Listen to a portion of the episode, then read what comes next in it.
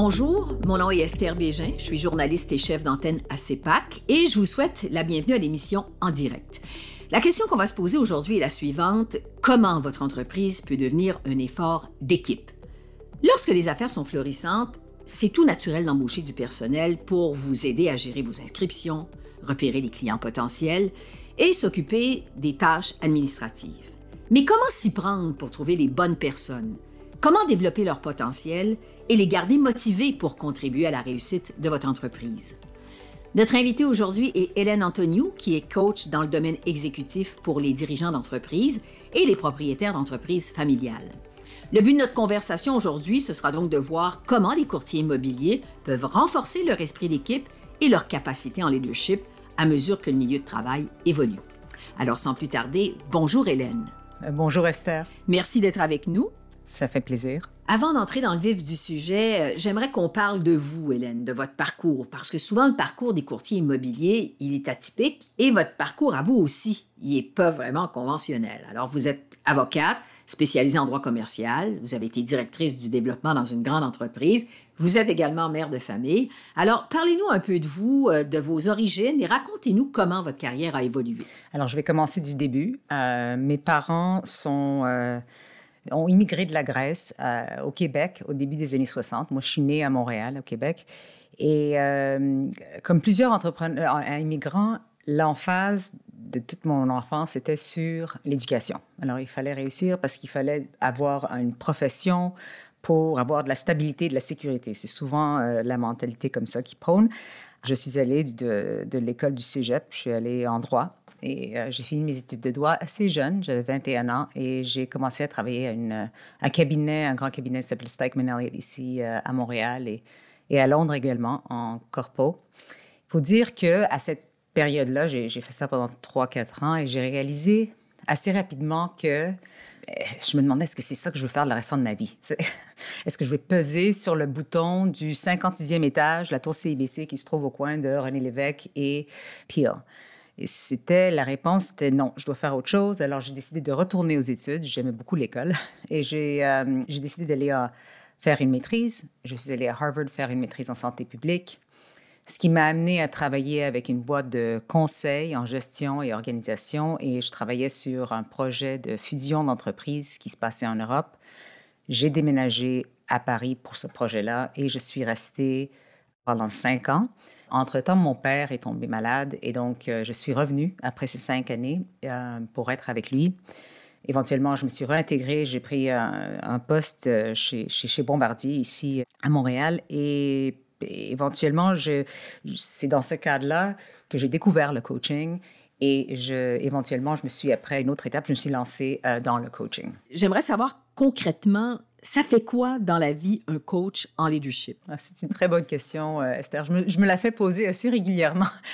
Euh, un coach, c'est un, un partenaire de travail. Alors, le, coach vient avec toi et euh, contrairement à un psychologue qui fait un peu l'étude derrière, tes bobos de passé et comment il t'influence aujourd'hui, un coach travaille avec l'individu pour un peu définir c'est quoi sa vision pour le futur? Et à quel c'est quoi le c'est quoi sa vision pour lui-même ou elle-même c'est personnellement?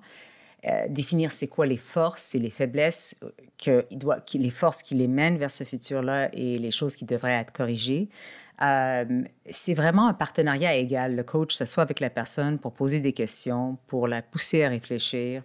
Ça donne des, je donne des exercices de, de, session à session pour que la, la personne euh, s'observer, puisse prendre conscience de ses lacunes, de ses choses, et ça aide, ça, aide à faire ça. C'est contrairement au mentorat, par exemple.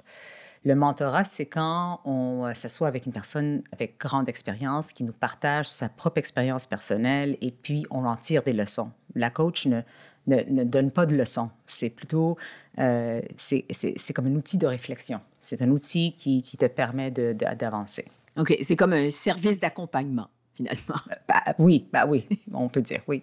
Quelle a été l'étincelle qui vous a amené au coaching? Qu'est-ce qui s'est passé à un moment donné dans votre vie professionnelle pour que vous vous disiez, c'est ça que je veux faire? C'est euh, c'est drôle parce que c'était c'était en fait j'étais chez Bombardier et puis euh, il y avait une transformation culturelle qui se passait à l'entreprise et ils avaient choisi certains euh, leaders à être les agents de transformation. Et comme j'avais fait plusieurs projets de de réorganisation, de, de, de, choses comme ça, j'étais, et pour d'autres raisons, j'imagine, j'étais choisie à être une de ces personnes-là. Et dans ce contexte-là, ils nous offraient du coaching. C'était la première fois que que j'avais ça. en passant les séances de coaching, j'ai réalisé à quel point c'est un levier important pour un gestionnaire. Moi, j'avais une équipe et euh, je faisais de mon mieux. J'étais avocate qui est devenue consultante, qui est après allée en entreprise. Alors, j'avais jamais eu vraiment de formation en, gestion. Et ce que le coaching t'amène, c'est une clarté de pouvoir, de self-awareness, de pouvoir te voir toi-même. Et, et ça, ça, ça, te permet, c'est la base qui te permet à faire des pas vers le changement. Et si tu veux progresser, il faut savoir où tes lacunes, et on en a tous. Et donc, c'est ça, j'ai trouvé que c'était vraiment un outil très, très puissant. Et, toute cette question de qu'est-ce qui fait évoluer l'humain, qu'est-ce qui fait changer l'humain, qu'est-ce qui, qu'est-ce qui, qu'est-ce qui le motive, qu'est-ce qui le garde engagé, ça a toujours été des questions qui m'ont, qui m'ont vraiment intéressée. Mais moi, j'ai eu mes enfants tard, Esther, j'ai ben, tard, j'ai eu dans ma quarantaine. Et une fois que j'étais finalement enceinte, je me dis, mon Dieu, est-ce que je vais... Je, je, travaillais, le, travail, c'était le, le, centre de ma vie? Est-ce que, est que je vais continuer à travailler avec ça, avec, avec des enfants? Je ne voulais pas faire ça parce que j'avais attendu assez longtemps pour les avoir. Donc, j'ai, euh, je me suis dit, tiens, le coaching pourrait être quelque chose non seulement qui m'intéresse, mais qui pourrait être adapté à ma vie et qui pourrait, que je pourrais utiliser pour, euh, pour, pour mon futur. Et c'est là où je suis allée faire mon, cours et puis ça fait maintenant environ dix ans que, que je le pratique. Vous êtes aussi auteur. Euh, vous avez écrit un livre qui s'intitule Le retour à la bière et au hockey, qui est un best-seller du Globe and Mail et dans lequel vous racontez l'histoire de votre beau-père, Eric Molson, un homme d'affaires évidemment qui est avantageusement connu au Canada. Euh, vous nous expliquez, on apprend dans votre livre, comment Eric Molson a été en fait le sauveur de l'entreprise Molson, qui est devenue une des plus grandes brasseries au monde. Alors, parlez-nous de l'approche de votre beau-père en matière de leadership. Comment Eric Molson a exercé son leadership? C'est super intéressant parce que j'ai écrit le livre en même temps que je faisais mon coaching. Alors, je, regardais Eric en écrivant sa biographie avec le même œil que je regardais euh, n'importe quel autre dirigeant. C'était assez, euh, assez intéressant, mais on, parle de sauveur, mais un sauveur, ça, ça amène toujours à la tête l'image de quelqu'un qui est en avant, qui est le, le héros, qui veut faire. Eric, c'est tout le contraire. Et c'est pour ça qu'il m'a fasciné autant, à part le fait que c'est mon beau-père. Mais euh, ça m'a fasciné parce que c'est un homme introverti, c'est un homme qui est derrière les scènes. C'est un homme que si on ne le voit pas dans tous les journaux, on le voit pas, on, le voit pas du tout en fait. Et même si on est dans une salle avec lui, peut-être qu'on va pas le remarquer. Et puis je, me demandais comment un homme comme lui, un homme qui est si, qui n'est pas le, Jack Welch qu'on connaît ou le Elon Musk ou le je sais pas, il n'est pas ça il ce qu'il a réussi, en, fait, c'est qu'il a pris Molson quand c'était une entreprise qui était diversifiée dans cinq, six différentes business et il a, entre, il a transformé pour retourner à la bière et après, pour la partie mondialement, pour maintenant que ça devienne Molson Coors, qui est comme la cinquième du monde, plus grande au monde. Alors, c'est quand même une réussite assez euh, exceptionnelle, mais il a toujours géré ça de derrière. Alors, c'est pour ça que je trouve ça incroyable. C'est intéressant parce que l'image qu'on a du monde des affaires, souvent, c'est celle de gens forts en gueule, avec de gros égaux, qui aiment occuper l'avant-scène, alors que vous, Hélène, vous nous parlez de l'humilité de votre beau-père un être qui semble introverti, je dirais, mais qui a réussi à mobiliser à sa façon quand même, à ne pas confronter. Alors, qu'est-ce que les propriétaires d'entreprises, qu'est-ce que les courtiers immobiliers peuvent apprendre d'Eric Molson?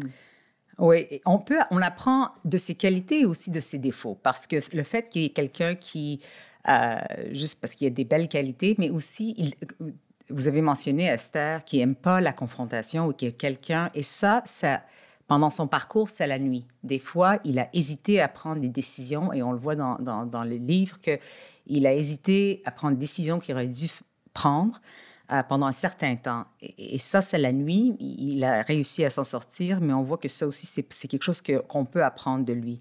Mais vraiment, ce qu'on peut apprendre, moi, je trouve, c'est il a très fort sa capacité d'écoute. On, sait tous que l'écoute, c'est important, mais on trompe trop souvent dans, le, dans, dans la trappe où, on parle à quelqu'un, on écoute simplement pour répondre. On pense plus à notre réponse qu'on écoute la personne qui nous parle. Tandis qu'Eric, il a vraiment cette capacité-là euh, d'écouter, d'intégrer et, de prendre la perspective de l'autre en, lui parlant. Ça, c'est l'écoute qui est super importante. La, deuxième chose, c'est qu'il savait bien s'entourer. Eric se connaissait très bien. Alors, il savait qu'il n'était pas euh, quelqu'un qui était extroverti. Il savait qu'il n'était pas très bon, un très bon lecteur des, personnes. Parce qu'Éric, il faut savoir, c'est un chimiste. C'est un, il, a, il, a, il, a, il, a, étudié euh, la chimie et il a fait sa thèse sur la levure, si vous pouvez le croire. Il était maître brasseur. Tu sais, la, la bière, c'était sa vie. Et, mais il n'était pas quelqu'un qui, connaissait, qui pouvait lire les personnes très bien. Et donc, à l'époque, il s'était bien, il savait s'entourer. Par exemple, sur son conseil d'administration, il avait invité à venir Luc Beauregard, qui était un personnage ici euh, très, assez influent à Montréal, qui, qui était très bon à ça, qui était très bon à lire les gens, à comprendre les gens. Donc, ça, c'est bien s'entourer pour combler nos faiblesses, mais pour le faire, il faut se connaître. Et la troisième chose que, qui est exceptionnelle d'Éric, c'est qu'il, à un moment donné, il a bien clairement défini sa vision. Et une fois qu'il a défini sa vision, il l'a poursuivi sans relâche. Et, ça, c'était. Et il a fait des concessions. Il n'a pas gagné sur tous les points, mais sur. Il savait c'était quoi le plus important pour lui.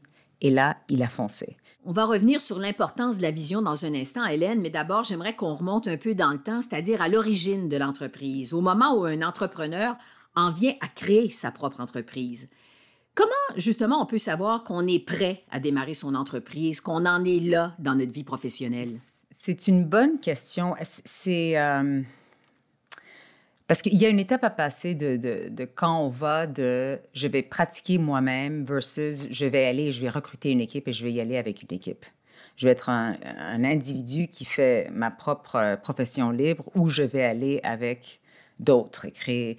Et, et, ça, il faut de se demander la prochaine étape, c'est pas tout le monde qui veut l'apprendre. Il faut se demander est-ce que je veux le faire. Premièrement, c'est pas parce que uh, bigger c'est pas toujours better. C'est pas toujours. Euh, on, peut on, peut décider de pour ma vie, pour moi, pour mes priorités, rester comme comme je suis. C'est ce que je vais faire. Je peux exercer ma profession sans m'entourer avec d'autres, sans embaucher du monde, sans. Mais uh, donc ça c'est une vraie première question à se poser. Euh, éventuellement, il y a une équation à faire. Parce qu'il y a une équation à faire si qu'on remarque que le temps qu'on passe sur des activités à faible valeur ajoutée, c'est, ça, nous, ça nous bouffe trop de notre temps et c'est pas, ça ne nous aide pas dans notre atteinte de nos objectifs. Bien là, on dit comment est-ce que, quel levier je peux utiliser?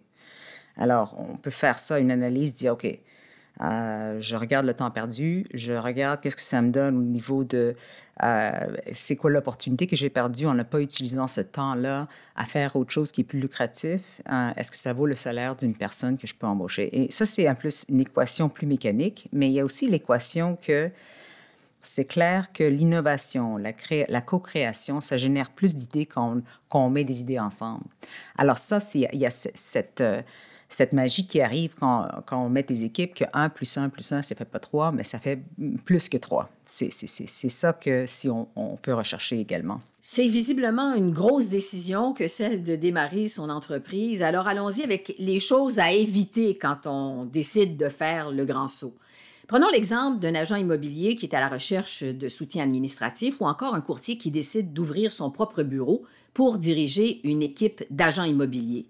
Quelles sont les erreurs les plus fréquentes que font les dirigeants à leur début? Savoir comment déléguer, savoir quelle partie de ma tâche je voudrais donner à cette personne-là, comment je le fais et, et, comment je, je, la permets à l'autre personne que je viens d'embaucher à le faire un peu de sa façon. Donc, il y a les deux choses. Il y a déléguer et lâcher prise. C'est comment je vais utiliser cette personne-là à son maximum. Si je... La tendance au début, c'est de vraiment le contrôle est très présent et on essaie un peu de dire exactement comme on, aime faire les choses. Mais là, le risque, c'est qu'on ne permet pas cette personne-là à s'épanouir, se développer, grandir. Et ça, c'est, si on veut la retenir, c'est une chose importante avec, avec ces gens-là. Alors, ce qui est important, souvent, au lieu de contrôler le, le, le comment, c'est mieux de dire, bon, voici mes attentes, voici les standards que je veux m'établir et un peu laisser plus de marge de manœuvre à la personne sur le comment elle va y arriver. Une autre erreur qui arrive, c'est qu'on se sent des fois comme si on devait avoir toutes les réponses. C'est pas le fait que c'est nous qui sommes l'entrepreneur qui commençons. Euh, J'encourage tout le monde à engager des discussions et co-créer avec les personnes qu'on s'entoure ensemble pour essayer de trouver les réponses les plus, euh, ben, qui sont les plus adaptées. Et finalement, c'est une chose, c'est euh, aller par étapes. C'est important déjà, souvent, on a une, tendance à, à, se projeter vite dans le futur, à faire, oh mon, et, et, la, la, roue commence à tourner. C'est vraiment aller par étapes et et, ne pas laisser la perfection devenir un frein. Donc, éviter ce qu'on appelle le micro-management. Oui, euh, Ne pas vouloir tout faire à sa façon, de penser que quand on fait les choses à sa façon, c'est la façon parfaite. Oui. Comment, justement, on doit s'y prendre pour que notre équipe soit arrimée à notre vision ou à nos valeurs? Comment on peut communiquer d'abord sa vision et amener notre équipe à y adhérer à cette vision-là? Oui. Et je, dirais que c'est euh, juste euh, une parenthèse, Esther, je dirais que c'est autant important pour l'individu, pour le leader lui-même, de savoir c'est quoi c'est il ou elle, euh, ses valeurs, sa vision de lui ou elle en tant que leader, que ce l'est pour l'entreprise. Mais en partant maintenant sur ta question sur l'entreprise, comment la, communiquer et la partager, il y a, plusieurs instances. Premièrement, c'est dans le recrutement, on, quand on connaît nos valeurs, quand on connaît ce qui est important pour nous, on voit si la personne adhère à ce genre de modèle, si elle reflète ses valeurs. La deuxième chose, c'est donc dès, dès, le départ, il faut, il faut commencer par ça. Dès le départ, il faut, il faut voir si ça accroche. La deuxième chose, c'est qu'il faut développer des fois un narratif. Les gens adhèrent à des histoires, les gens adhèrent à une vision, les gens adhèrent à qu'est-ce qui pourrait être. Alors, c'est de, développer un peu le narratif autour du pourquoi, du pourquoi de l'entreprise, du pour qu'est-ce qu'on voudrait atteindre. Du... C'est important à le développer, c'est important à le répéter, et comme ça, ça, devient un, peu une partie et, pour y adhérer. Une autre façon, c'est aussi dans son comportement au quotidien.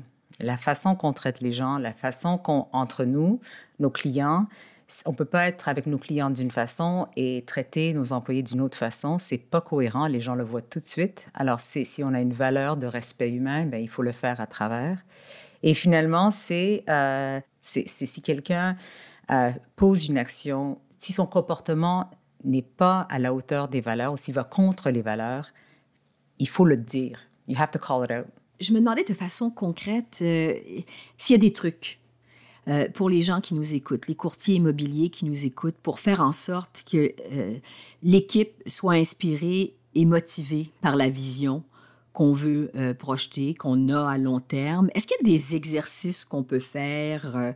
comment faire en sorte, en fait, que les membres de notre équipe se sentent des parties prenantes de notre vision? Oui, c'est super important. c'est c'est pas pour c'est pas par hasard, c'est pas pour des raisons bureaucratiques que les plus grosses entreprises s'engagent régulièrement dans des exercices stratégiques. Et c'est des exercices où ils se posent ensemble, tout le leadership, pour, déterminer c'est quoi notre vision commune et ils le co-créent. C'est tout le monde qui contribue ça. Où est-ce qu'on pense, où est-ce qu'on veut euh, à long terme aller? Alors, ils construisent ça, un plan à long terme, cinq ans. Après, ils amènent ça dans un plan stratégique à trois ans.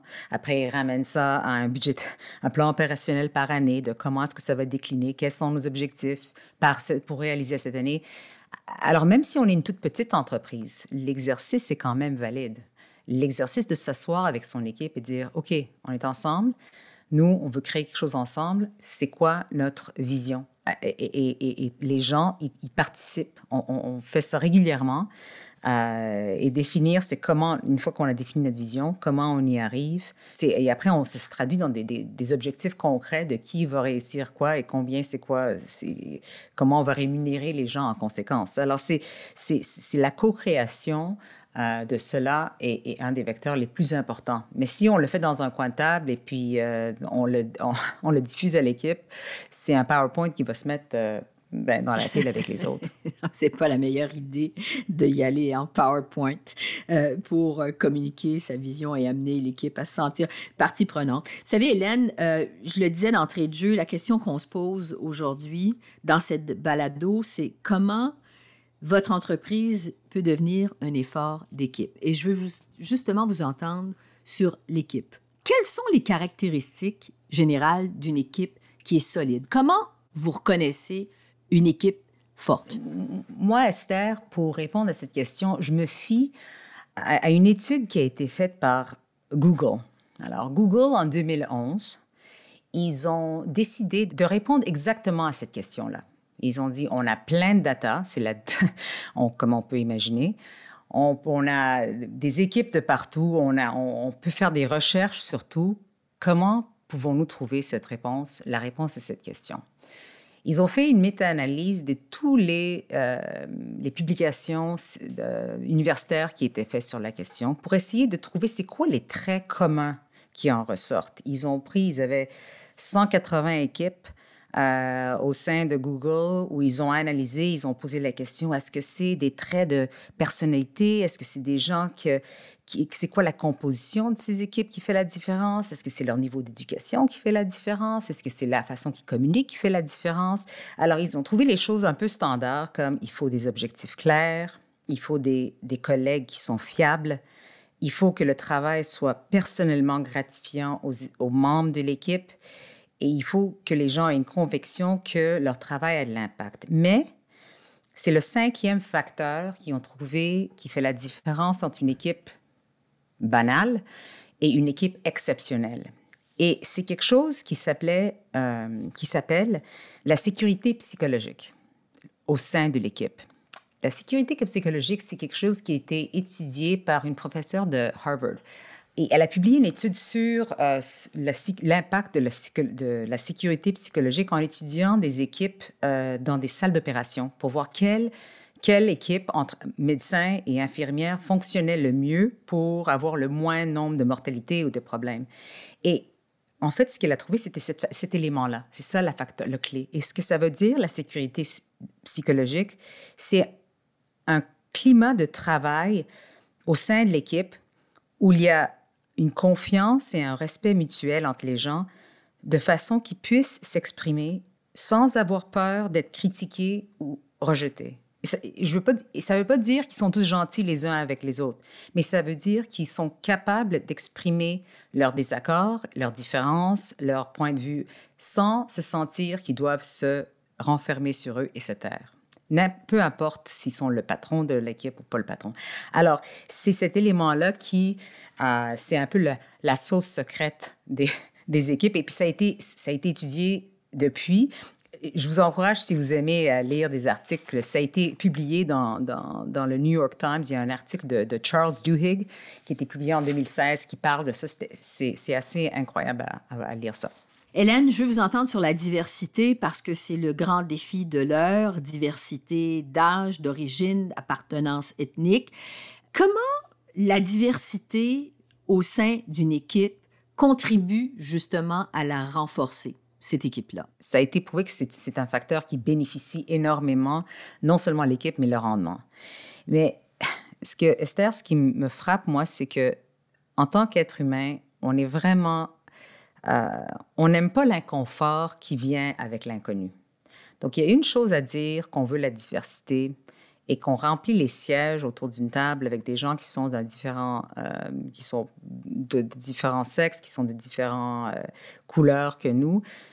Mais est-ce qu'on crée un climat, encore une fois, de, de sécurité psychologique où ces gens-là se sentent à l'aise à s'exprimer? Et est-ce qu'on les écoute vraiment à comprendre leur point de vue et d'où ils viennent? C'est ça, c'est ça la clé.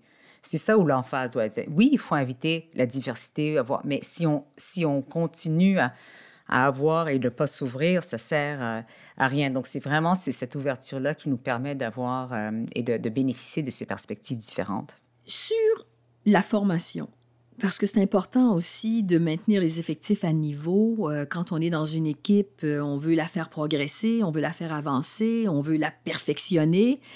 Euh, dans le domaine de l'immobilier, on sait, bon, c'est un domaine qui est en pleine effervescence. on imagine le quotidien des courtiers immobiliers très chargé. Bon, on dit c'est du 24-7, il faut toujours être disponible, c'est extrêmement exigeant. Comment on peut s'y prendre pour offrir des occasions de perfectionnement professionnel dans un environnement de travail où tout le monde fonctionne à plein régime, où tout va vraiment très vite. Oui, ça c'est le défi dans, le domaine immobilier, c'est le défi dans plein de domaines en ce moment. Euh, c'est il faut prendre le temps. Il faut premièrement, c'est pas, il faut reconnaître que le développement des individus, c'est si on offre une formation standard à tout le monde, euh, c'est correct et les gens vont tirer ce qu'ils ont à tirer, mais ce serait l'idéal, c'est vraiment de comprendre les besoins de chacun et les aspirations de chaque membre de notre équipe pour voir qu'est-ce qui est mieux adapté. Et c'est pas forcément juste des formations où on s'assoit et on prend des notes quand quelqu'un nous parle. Ça peut être euh, des rencontres qu'on peut encourager, ça peut être du mentorat, ça peut être du coaching. Il y a plein de différentes façons à faire progresser quelqu'un. Et donc, à, la fin de la journée, c'est de comprendre c'est quoi les aspirations des individus et de faire quelque chose qui sont euh, adaptés à ça. Euh, mais, malgré tout ça, la, la clé, c'est prendre le temps de le faire parce que euh, souvent, on, met ça à la dernière, on veut closer le deal, on veut faire ça, ça, ça, ça, prend le devant toujours. si on ne sort pas du tapis roulant de temps en temps pour lever la tête et regarder où on veut aller, on se perd. Pour conclure sur l'équipe, Hélène, euh, ça peut arriver aussi qu'un membre de notre équipe ne fasse pas l'affaire, ne s'intègre pas bien au reste du groupe. Comment on peut reconnaître ça? Autrement dit, où tracer la ligne au-delà de laquelle on doit laisser aller un membre de notre équipe? Oui, ça, revient un peu au début de notre conversation, Esther, quand on a parlé de mon beau-père et que ça, c'était une de ses faiblesses. Il n'arrivait pas à tracer cette ligne et, ça, nuit quand tu laisses traîner les choses trop longtemps. Pour répondre à ta question, il y a, euh, ben, il y a deux, aspects. Premièrement, il y a des façons objectives à savoir si la personne ne, ne, cadre pas. On a, c'est toujours bien, on, a des objectifs à atteindre. Et si on les atteint pas, si nos livrables sont pas là où ils devraient être, et si on a des discussions, on essaie de corriger ça et ça marche pas, ben il faut tracer une ligne à un moment donné. Ben, il faut le faire en, sachant que on n'aide pas notre entreprise et on n'aide pas la personne nous-mêmes qui toujours se sent en sous-performance. Et la deuxième façon, l'autre façon de tracer les lignes, c'est très subjectif. Des fois, euh, on a le, sentiment que ça marche pas. On a le, la, on voit que les valeurs ne collent pas. On voit que les comportements ne sont pas bons. Mais là, c'est important d'observer et vraiment de, de, prendre le temps d'observer, de, de, même de noter qu'est-ce qu'on qu'est-ce qu'on voit et qu'est-ce qu'on sent pour pouvoir, un, c'est bien toujours de donner du, de, la rétroaction à la personne pour lui donner la chance de, de, s'améliorer, mais si ça ne va pas, il faut arrêter parce que si on, pense vraiment que euh, ce qui est important dans une équipe, c'est aussi que tout le monde fonctionne ensemble, qu'il y a ce genre de, qu'on peut se compter les uns sur les autres, qu'il y a la sécurité psychologique, etc. Ben ça, une personne qui va contre les valeurs, qui ne comporte, se comporte pas bien, vient casser tout ça. Alors l'impact, ça, ça, a des euh, des, effets un peu partout. Et pour les membres de l'équipe avec qui ça va bien, justement, euh, quels sont vos trucs, Hélène, pour assurer la cohésion des membres du groupe? J'imagine qu'il faut investir du temps, favoriser la communication, rester en relation. Euh, qu'est-ce que vous recommandez pour assurer l'harmonie au sein de l'équipe? Tout ça, tout ça, il faut faire. Et parce qu'à la fin de la journée, on est des êtres humains qui et on a besoin d'appartenir. Et pour se sentir qu'on appartient quelque part, qu'on est bienvenu quelque part, il faut qu'on on soit un peu compris. Donc, euh, j'encouragerais les gens, euh, oui, euh, c'est passer du temps ensemble, mais pas juste du temps de business. on peut passer, parler d'objectifs, parler de rendement, parler de, de profits, qu'est-ce qu'on veut, mais aussi prendre un peu de temps pour s'intéresser à la personne. Qu'est-ce qui la motive? Qu'est-ce qui se passe dans sa vie? Connaître la personne. Parce que si quelque chose va mal, c'est sur ça qu'on va puiser pour pouvoir, c'est comme un réservoir qui nous permet de puiser quand les choses vont mal pour euh, en tirer le plus. Ça, construit les liens. C'est en fait, à la base, c'est la confiance. C'est la confiance qui se crée en faisant ça. Alors, on s'intéresse au monde, on, on s'intéresse à leur aspiration. Euh, on, intègre les membres et on les engage dans la co-création de, qu'est-ce qu'on veut faire en tant qu'équipe, comment est-ce qu'on veut se comporter en tant qu'équipe, c'est quoi notre vision.